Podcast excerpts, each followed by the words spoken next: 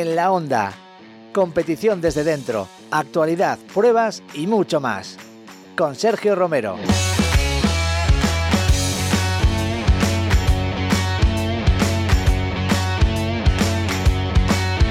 Hola a todos y bienvenidos a un nuevo episodio de En la Onda. Este va a ser especial y dedicado a la competición, al pasado y al futuro, ya que vamos a viajar a Barcelona a lomos de la nueva Transal para vivir desde dentro con el Team HRC del Mundial de Superbike un fin de semana de carreras en el que los propios miembros del equipo nos van a contar cómo su trabajo en un GP. Y también seguiremos con la historia de Honda en los grandes premios con Juan Pedro de la Torre, que empezó el episodio pasado y que si la habéis escuchado ya sabéis lo interesante que está. Y si no lo habéis hecho, solo tenéis que pinchar en el episodio 11 del podcast. Vamos a ello. Viajamos a lomos de la nueva Honda XL 750 Transal. Viviremos un GP desde dentro con sus protagonistas. Cuando se enciende el semáforo, uf, entra un cosquillo en todo el cuerpo y decir, va, eh, dices, empieza, o sea, el juego empieza. Otro momento que es casi desconectas la mente, intentas dar el 100% en cada metro de- del circuito y, y ya está.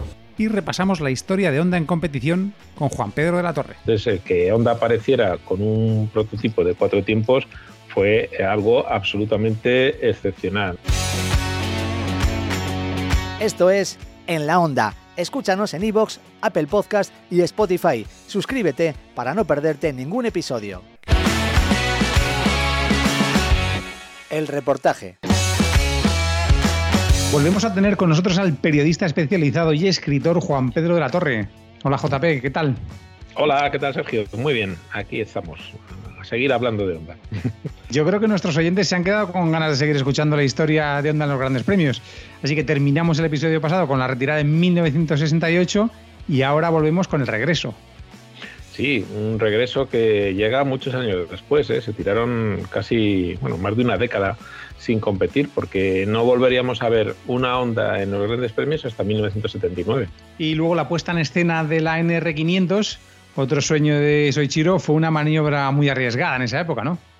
Sí, porque mm, precisamente en 1979 el, el, campeonato ya estaba totalmente dominado por los motores de dos tiempos. Honda siempre había trabajado sobre mecánicas de cuatro tiempos, porque eh, precisamente a Soichiro Honda eh, los motores de dos tiempos no le gustaban. Llegó a decir que eran unos motores suizos, su, sucios y ruidosos, con lo que él era un acérrimo defensor de los motores de cuatro tiempos y eh, cuando decidió que Honda tenía que volver a la, a la competición, eh, puso en manos de Soichiro, Irimajiri, el, que, el hombre que había hecho eh, aquellas joyas mecánicas, la, la RC166, la RC115, eh, puso en sus manos el desarrollo de este proyecto, que tenía que ser un proyecto de cuatro tiempos. Eh, el Mundial de 500 en aquellos días estaba dominado por los dos tiempos, ya de una forma absoluta. El último título de cuatro tiempos llegó en el 74 con MV Agusta. Y desde entonces, eh, primero Yamaha, posteriormente Suzuki, estaban dominando el campeonato de forma absoluta con sus motores de dos tiempos. Entonces, el que Honda apareciera con un prototipo de cuatro tiempos fue algo absolutamente excepcional. ¿no? Se levantó muchísima expectación porque además era una moto, la NR500, totalmente diferente a todo lo que se podía concebir en aquella época. Tenía, empezando por el motor, que era un motor en V4 con pistones ovales, eh, tenía dos válvulas, dos bielas por cilindro, ocho válvulas por cilindro, eh, tenía un chasis autoportante, un chasis monocasco autoportante que ejercía de aerodinámica, también, de carrocería. Eh, tenía radiadores laterales, llantas de 16 pulgadas, horquilla invertida, es decir, era todo totalmente diferente a lo que se veía en los grandes premios. Pero desgraciadamente aquella moto no funcionó, no llegó a dar la potencia que se esperaba, era una moto complicada de arrancar y encima en aquellos días las carreras se, se, iniciaban a empujón, con lo que era una, una, complicación conseguir que la moto funcionara bien. Y, en su debut en el Gran Premio de Reino Unido en Silverstone, pues no pudo ser peor porque eh, la moto de Katayama terminó retirándose en la primera vuelta por una avería, por una fuga de aceite y la moto de Mick Grant eh, sufrió una caída también esa primera vuelta por el aceite que había pisado de, la Honda de Katayama. si, se hicieron el Arakiri, absolutamente los pobres, y la verdad es que fue un, desastre, ¿no? Y el, el trabajo que se desarrolló en la NR500 pues, pues no dio ningún resultado durante los, los tres, cuatro años en los que estuvo eh, circulando por el Mundial.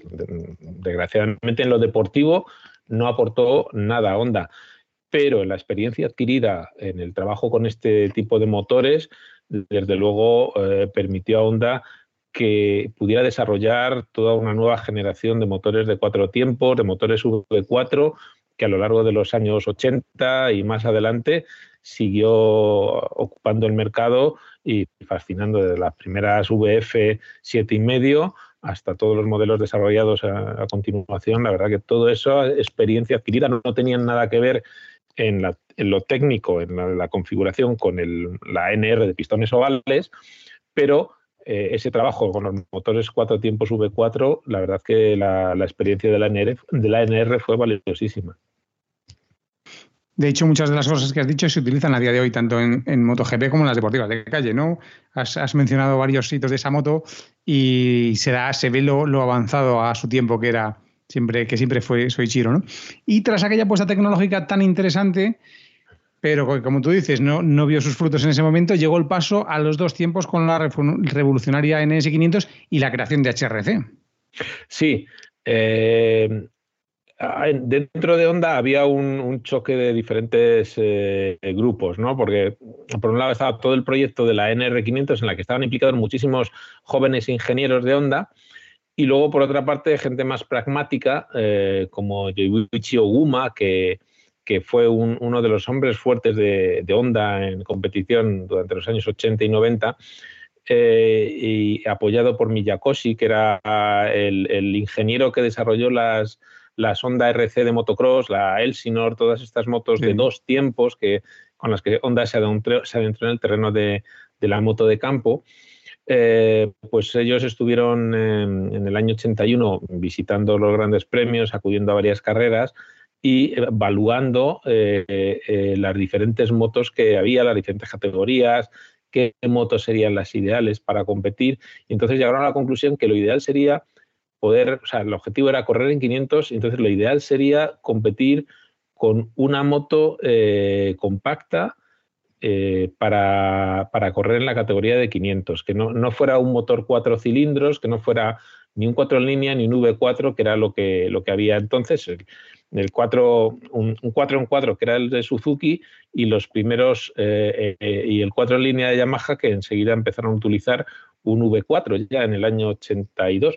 Bueno, pues no querían que fuera un motor de ese tipo, tenía que ser un motor diferente. Entonces, eh, aunque no lo tengo confirmado, hay eh, buenas fuentes que dicen que eh, las medidas de tamaño que utilizaron para el motor de la NS500 eran las medidas del, del tamaño que tenía la Kawasaki KR350 que era una moto compacta de la categoría intermedia y tal, entonces decidieron hacer una moto eh, compacta, pequeña, eh, que no fuera, donde la potencia no era lo importante, sino el aprovechamiento de la, de la aceleración, que era la clave para ellos. Y, decidieron hacer un V3, que es la NS500, pues, que fue una moto sorprendente, que desde el primer momento se mostró competitiva y aunque no tenía la potencia ni la velocidad máxima de la Yamaha de Roberts, que era el gran competidor de aquella época, era una moto que resultaba muy efectiva, que aceleraba mucho mejor. Y si te pones a pensar en la práctica, lo que hacen básicamente las motos es acelerar.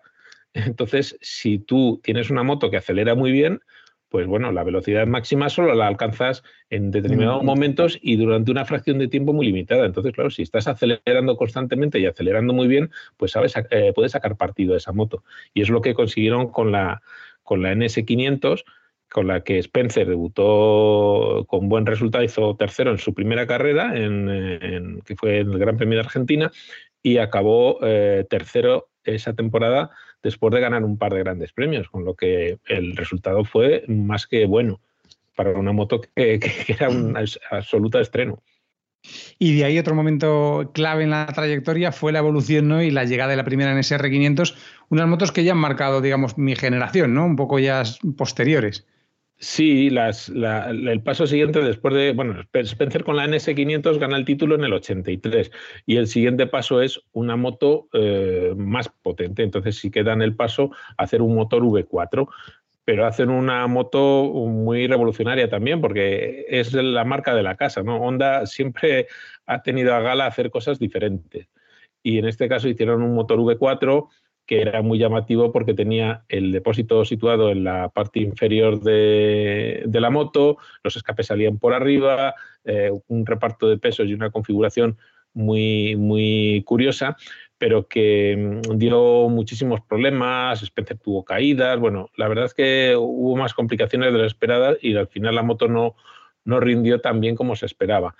En su siguiente evolución, que fue la del año 85, ahí sí que Honda dio dio con la tecla, dio con una clave. Además, eh, eh, coincidió con, que Spencer, además de desarrollar la NSR 500, desarrolló la NSR 250, que era básicamente eh, la mitad del motor y funcionó muy bien desde el primer momento. Y al mismo tiempo trabajó en el desarrollo de los neumáticos radiales de Michelin. Y, esa combinación de todos estos elementos absolutamente revolucionarios pues dio como resultado ese mítico doblete de Spencer en 250 y 500. Que ese fue un momento clave también ¿no? de la historia de Honda. También fue un momento complicado después para Spencer, que desapareció un poco tras esa temporada brutal. Y después vivimos la época de oro de las 500 a partir de ahí, ¿no? Aunque, aunque no era fácil la época en sí para la categoría. Sí, no fue una, etapa muy, muy fácil. A partir de, podemos decir que la, era moderna de las 500 eh, se inicia en 1987, que es cuando todos los fabricantes eh, que están presentes en el campeonato, Honda, Yamaha, el regreso de Suzuki y también Gajiba, eh, todas trabajan con motores V4, que esa es la base con la que se ha mantenido prácticamente toda la categoría eh, hasta el final de, su existencia.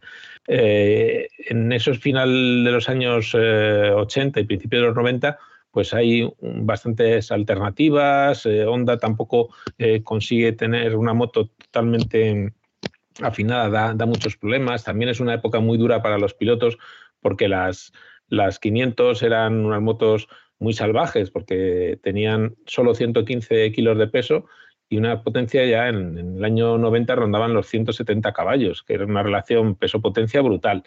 Entonces, eh, aunque en el 91, para intentar paliar esto, la Federación Internacional elevó el peso mínimo, seguía siendo, eh, elevó hasta 130 kilos, seguía siendo una diferencia brutal, una relación peso-potencia brutal. Eh, pues son los accidentes de los pilotos por, eh, salir por arriba por orejas de, fuertes derrapadas eran de los más habituales. Y entonces 500 eh, vivía, tenía dos, caras. Una era el esplendor de tener además una generación de pilotos excepcionales, pero eh, al mismo tiempo tenía unas motos que castigaban esta generación y hubo oh, muchos lesionados. al mismo tiempo los pilotos privados ya no tenían material para estar eh, ni siquiera al nivel de, los, eh, los, pilotos de fábrica. En el pasado había motos carreras cliente que permitían en algún momento pues, hacer algún resultado notable a algún piloto privado destacado, pero ahora ya inviable. Entonces se fue vaciando la parrilla y la categoría tenía pues eso, unos pilotos eh, arriba del todo de primer nivel excepcional con unas máquinas extraordinarias y, poco más, había muy poca gente en parrilla. Entonces, eh, en la necesidad de transformar la categoría, Honda hizo un movimiento que fue fundamental, que fue el desarrollo de los motores Big Bang, que realmente fue el elemento que consiguió democratizar la categoría de 500 y ponerla al alcance de todo el mundo. Sí, eso que parece que está lejos, ¿no? La, o sea, perdón, eso que parece que, está cerca, que es la llegada de esos motores Big Bang que tú dices con una entrega más dócil, ya han pasado también unas cuantas décadas, ¿no? Sí, sí, han pasado como 31 años de aquello. ¿eh? O sea, lo tenemos muy fresco porque yo creo que nos, a toda nuestra generación, las de antes, las de ahora, las, las, las posteriores, eh, nos impactó mucho esa transformación que mm, desde un punto de vista inicial parecía que Honda dice, pues había diferentes alternativas, ¿no? Había fabricantes que decidieron desarrollar eh, a partir de sus motos oficiales unas motos más básicas con unos, eh, con unos fabricantes de chasis privados que hicieran unas motos más competitivas y accesibles para los pilotos, para los pilotos privados, que dices, bueno, pues es una iniciativa positiva, pero Honda desarrolló el motor Big Bang. Parecía, dice, bueno, pues qué, egoístas que no han hecho nada por la categoría, cuando en realidad lo que, lo que hicieron fue precisamente desarrollar una tecnología que todos los demás fabricantes copiaron ese mismo año 92 que facilitaba, como dices tú, unas motos con una entrega más dócil, ya no eran esas motos, tenían, seguían teniendo esa potencia bestial, pero ya no tenían esa patada incontrolable que te podía sorprender en cualquier momento. Entonces se hicieron más fáciles de pilotar, permitieron que mm, pilotos procedentes de las categorías inferiores, del 125, del 250, que prácticamente no tenían una oportunidad con, con, las 500 salvajes de antes, pues podían hacerse esas motos y conseguían progresar y, crecer dentro de la categoría de 500. Entonces, eh, eh, la lesión de Duhan en el 92 impidió que, que Honda en las primeras de cambio rematara el título y hasta que Duhan en el 94 ya no estuvo plenamente, ya estuvo plenamente recuperada de esa lesión y, adquirió su forma física perfecta, pues enlazó cinco títulos de manera totalmente dictatorial, porque la, era de Duhan fue absolutamente dictatorial. Es que no se me ocurre otro calificativo. ¿eh? Sí, esa fue una época espectacular que terminó de alguna manera también con la victoria de, de Cribi, ¿no? el primer español en 500. Y tú has dicho antes eh, que mm, los pilotos de las categorías inferiores podían también tener acceso. Honda también eh, durante ese periodo más o menos consiguió éxitos en 125 y en dos y medio. Sí, em, además es que eh, lo que te decía antes, Honda una cosa que ha hecho es que siempre ha sido innovadora. Y, por ejemplo, en, aparte de desarrollar la, 250, que enseguida dio buenos resultados, ganó el título del 85 con, con Spencer, en el 87 con, con Anton Mann, en el 88 y el 89 con Sito Pons, eh, también desarrolló una 125 monocilíndrica. Eh, en el 89 hubo un cambio en la reglamentación de 125, que hasta ese momento tenía motores bicilíndricos, pero a partir de 1989 eran motores de un solo cilindro. Y antes de que entrara en vigor esa norma, Honda ya puso en, práctica, eh, puso en pista una, la Honda RS 125 monocilíndrica, que estaba en inferioridad de condiciones frente a las bicilíndricas de la época, aquellas Garelli, las MBA, eh, todas esas motos de, de los años 80, pero con, recuerdo que con Necio Gianola eh, llegó a conseguir algún podio, hacía resultados de, destacados en cabeza y eh, se convirtió en la moto fundamental para la parrilla de, 125 y también eh, siguió acumulando títulos a lo largo de, la década de los 90 y más adelante. Efectivamente, JP, esa moto que muy popular, esa SRS 125. Gracias por compartir todos estos conocimientos y estas historias con nosotros eh, tenemos que despedirte, pero terminamos ya con, esta trayectoria de Onda en el próximo episodio. Muy bien, pues, eh, pues seguiremos hablando de Onda el próximo mes, sí, señor. Gracias, JP, un abrazo. Un abrazo. Hola, ¿me puedes decir cómo va a estar el tiempo estos días? Buena temperatura, mucho sol y aire fresco. Y la verdad es que lo disfrutarías mucho más encima de una moto Honda, tanto recorriendo la ciudad como de ruta a lugares remotos. Llega el tiempo de probar tu nueva moto Honda en la red de concesionarios oficiales de motocicletas Honda. La prueba del mes. El viaje al GP de Cataluña del Mundial de Superbike empezó para mí recogiendo la nueva Honda Transalp, una moto que despertó mucha expectación cuando la presentaron el año pasado en el Salón de Milán. Además, para los que ya tenemos unas cuantas primaveras, despierta esa añoranza de los años 80 y 90, cuando las trail sentaron las bases de las que tenemos ahora mismo. Así que el nombre Transalp tiene significado para mí. También me recuerda a un viaje increíble que hicimos en la presentación de la Transalp 700, cuando se desveló en 2007. Salimos desde Mónaco para atravesar el Col de la Monet, una de las carreteras más altas de Europa. Así que tenía ganas de probar esta moto por muchas razones.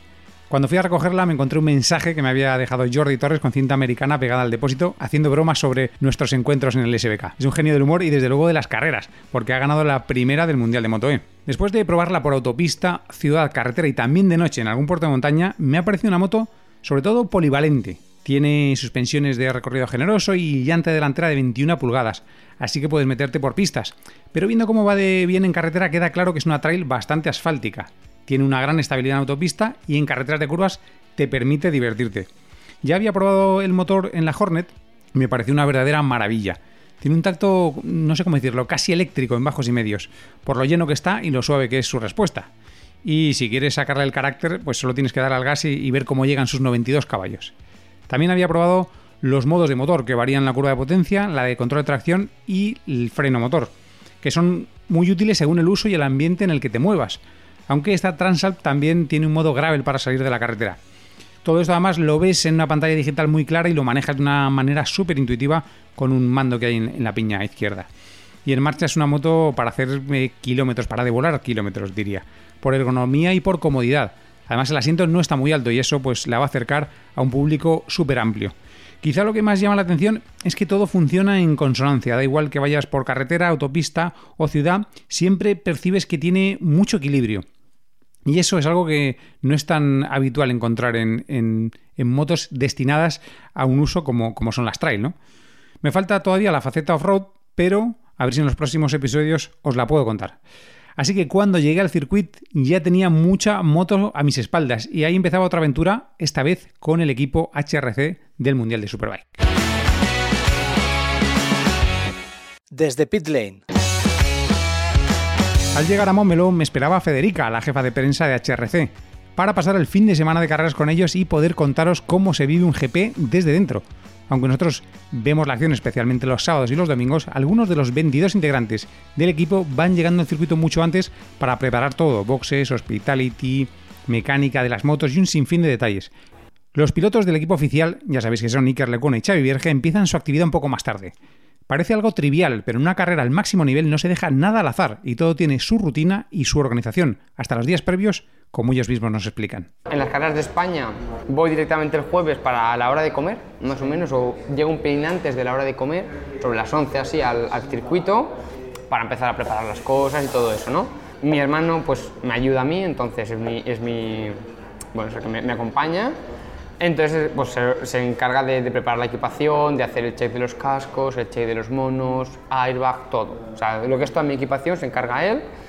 Y yo los jueves, pues em, por la mañana cuando llego, a lo mejor si es pronto, me tengo que esperar. Sobre todo, pues, depende de la hora que llegue, pues a lo mejor mi, mi técnico ya tiene un poco la idea del fin de semana o si tenemos algo que probar o no. Si necesita tiempo, pues bueno, pues me hago un café estoy con mi hermano, estoy en el camión, mareo un poco a los mecánicos, hablo un poco con, con el equipo y, poco más hasta que el técnico me dice, oye, vamos a hablar, que, que, ya lo tengo todo, todo más claro. Y en ese momento, pues bueno, pues miramos, no solo mirar datos, miro muy poco los datos, antes en Moto 2 y tal, era de los que me gustaba mirar los datos y tal, pero desde GP fue como un cambio de chip de decir, no es tan bueno obcecarse, es cierto que es bueno mirarlos de vez en cuando cuando te cuesta una curva, cuando te cuesta algo que necesitas aprender, pero soy más de los que, me, de los que reviso por encima y me dicen, oye, en esta curva y en esta curva pon el foco y tienes que frenar más tarde o tienes que frenar...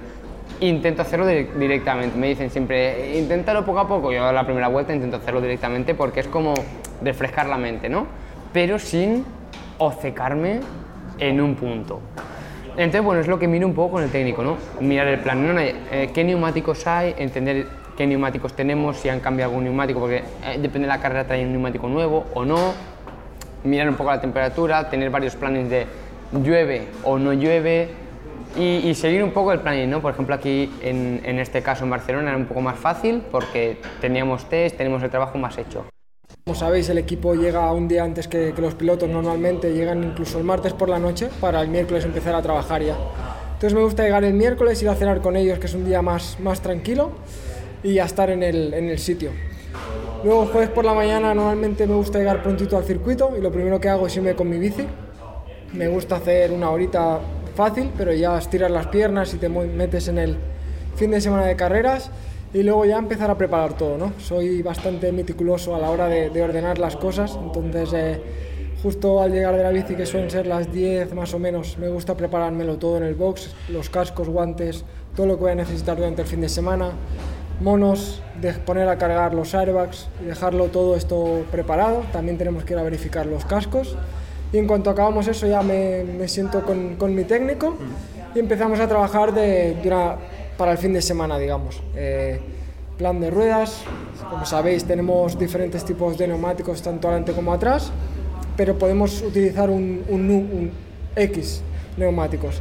Entonces es una de las cosas más importantes del fin de semana es el plan de ruedas, cómo usarlos, si, si usas muchas al principio, luego quizás si hay una bandera roja en una carrera no puedes volver a poner neumáticos nuevos, entonces siempre está el compromiso entre utilizar neumáticos para probar cosas y ir, rápido, obviamente, pero siempre intentar tener backups en caso de alguna bandera roja, poder tener ese extra, ¿no? digamos. Y luego ya nos ponemos a trabajar con los electrónicos. Aquí esto es una parte nueva para mí. Moto 2, como sabéis, no hay electrónica muy poquita. Aquí es una moto con mucha más potencia, donde es, es muy importante esto. Y hay bastante trabajo. Y más que nada el jueves es, es esto, ¿no? Eh, luego por las tardes, depende del circuito, me gusta hacer un track wall con el equipo también caminando. Es una forma de, de verlo a otra velocidad, de hablar un poquito de, cada curva, de ver si respecto al año anterior hay más baches, menos baches, cómo está la pista. Y básicamente estos son los días pre-evento, digamos. Escuchando a los pilotos se puede percibir cómo necesitan tener todo ordenado para conseguir estar a un alto nivel de concentración en un paddock en el que están pasando muchas cosas y de las que se tienen que aislar de alguna manera. También es interesante escuchar cómo para los dos la gestión de la electrónica es una de las tareas planificadas. La puesta a punto de las ayudas electrónicas y la entrega de potencia, además del análisis de datos, se han vuelto imprescindibles en estas motos tan potentes y complejas. Así que, ¿quién mejor para explicarnos cómo es esa parte que Lucía Menéndez, la técnico de adquisición de datos? Estoy un poco encargada de trabajar con ambos pilotos en este caso. En, en GP esta figura digamos que está doble, que cada piloto tendría su data pero en este caso yo estoy trabajando para los dos y la idea es que yo descargo las motos e intento... La función principal digamos que sería ver que la moto como sistema eh, no falla, es decir, que funciona correctamente y luego ya hay un apartado de performance que intento ayudar pues, a los jefes de mecánicos y a los electrónicos pues, a cambiar las estrategias o a intentar orientarles a qué, podemos mejorar. También a los pilotos, a lo mejor en su estilo de pilotaje o en, cómo podemos sacar el máximo de, lo que es eh, el conjunto de piloto y moto digamos que hay sensores que son más de funcionamiento de la moto y hay otros que son más dedicados a lo mejor a performance, ¿no? Pues eh, digamos que por un sensor de suspensión probablemente la moto no se pare, pero en cuanto a performance pues nos da una información muy grande y en cuanto a algunas estrategias pues también de electrónica también afecta y, y bueno, hay sensores de todo tipo, o sea, desde sensores de movimientos longitudinales hasta sensores de presión, sensores angulares, sensores, no sé, movemos de todo tipo, la verdad.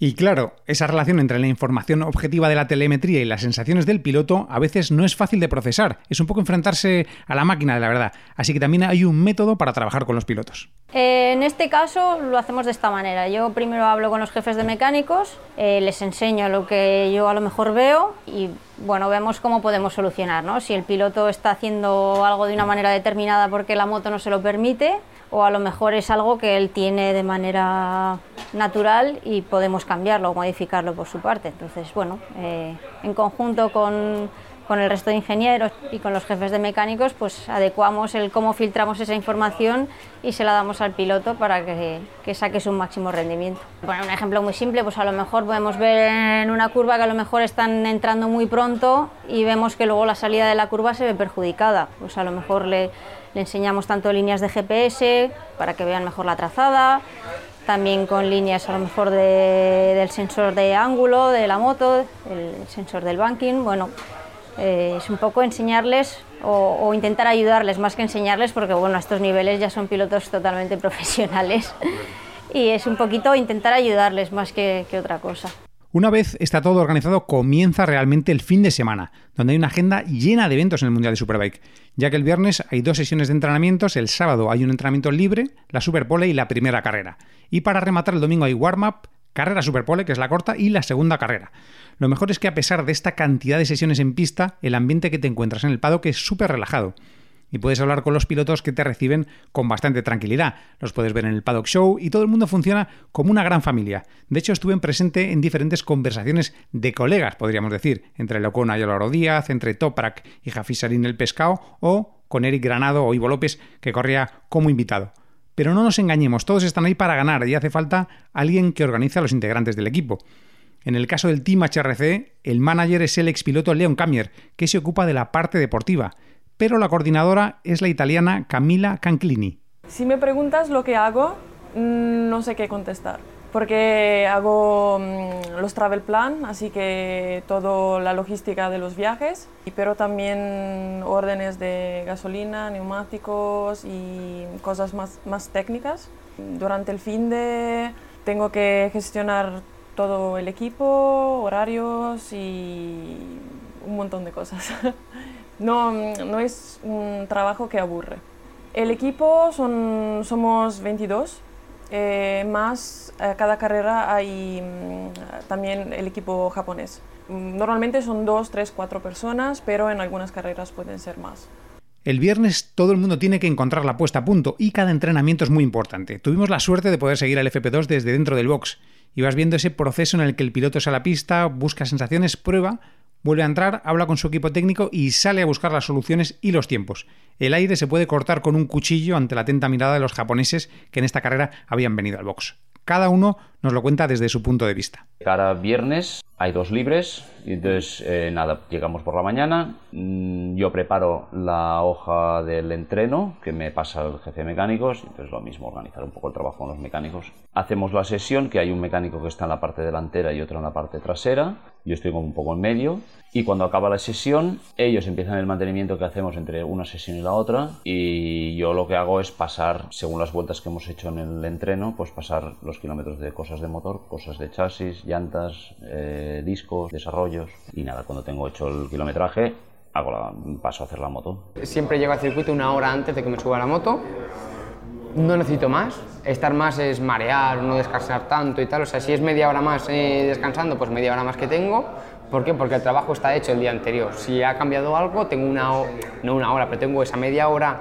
antes de que empiece a calentar para hablar con el técnico, para ver si está todo bien o no. Entonces, en, ese, en esa hora de antes de, subirme, de llegar al circuito, antes de la moto, es rodar sin más y, o sea, rodar. Mirar un poco, ¿no? Saludar al equipo, ver si ha cambiado. ¿Que no ha cambiado nada? Pues tengo media hora libre hasta que empiece a calentar. Solemos calentar media hora antes de, subirnos, de subirnos a la moto porque yo suelo estar 10 minutos antes de, abrir pit lane, entre 7 y 10 minutos antes de que abra pit lane estoy en el box para chequear eh, con el de los datos mapas de potencia, mapas de freno motor, bueno, toda la electrónica, tener, refrescarla en la cabeza, en la, en la mente y con el técnico decir, vale, tenemos este plan y tal, vamos a seguir esto, esto y esto, vale. Que luego nunca seguimos el planning porque siempre pasa algo y eh, la moto va mal, la moto va bien, tal. Entonces nos adaptamos un poco, ¿no? El planning es un poco una, un planning inicial, luego ya varía. Para entender cómo funciona el box es muy interesante la visión de Nicolás Rus, uno de los mecánicos de la CBR1000 RRR de Xavi Vierge. El trabajo se distribuye entre tres personas en la moto. Está el jefe de mecánicos, que es el encargado y responsable de ella, y luego está el mecánico de la rueda delantera, que se llama Cristian Chacón, y en mi caso yo, que estoy en la rueda trasera eh, básicamente seguimos las instrucciones de David, que es el encargado de hablar con el técnico o de hablar con el técnico, el técnico de Xavi Vierge o de hablar con el técnico de Nissin o de Sowa y organizar el trabajo. De esta forma yo recibo la información necesaria de David para proceder a los cambios que haya que hacer en la moto, mayormente en la parte trasera, aunque siempre estamos bastante conectados para trabajar juntos y de esta manera ser más rápidos en cualquier cambio que haya que hacer en la moto. Durante el fin de semana a lo mejor estamos hablando de que usamos unos 9 o 10 neumáticos diferentes.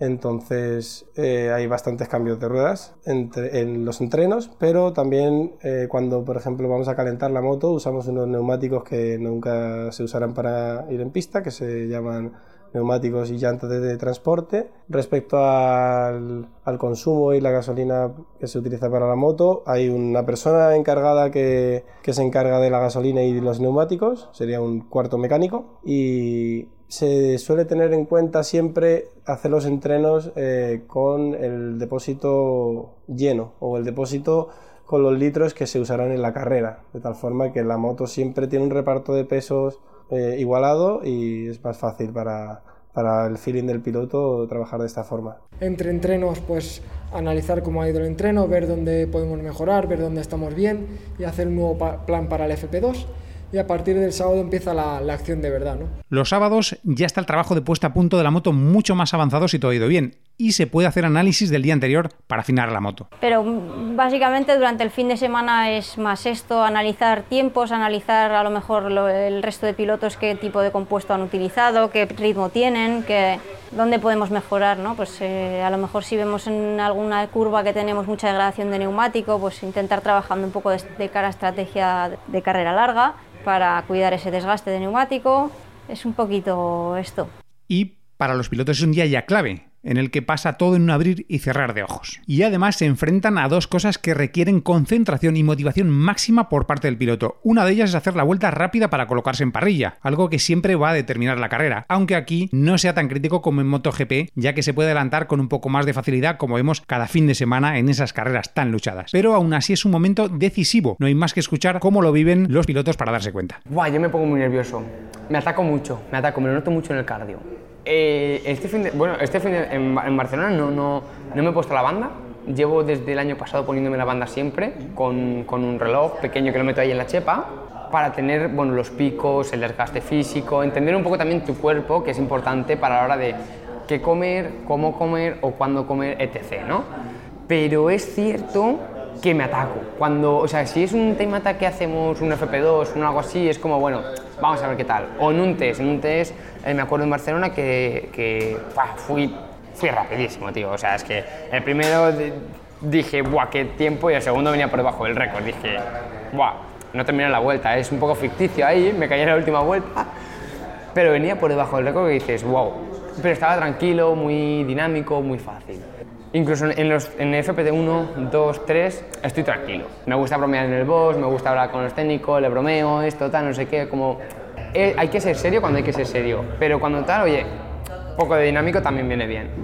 Pero cuando viene el quali y voy al box, me lo noto, me noto el, el corazón me va a mil, el, la tensión de, del cuerpo, no la líes, esto, hazlo bien, luego sabemos que tenemos dos neumáticos, pero si en la primera haces buena vuelta, en la segunda puedes hacer un extra. Ahora, si en la primera la lías, sabes que tienes que ir a segura en la segunda y que ya sabes que no vas a dar el 100%. Entonces, cuesta, cuesta, pues sobre todo mentalmente, el foco de decir, hacerlo todo perfecto. Sabes que tienes que apretar, pero no te pases porque entonces ya la has liado.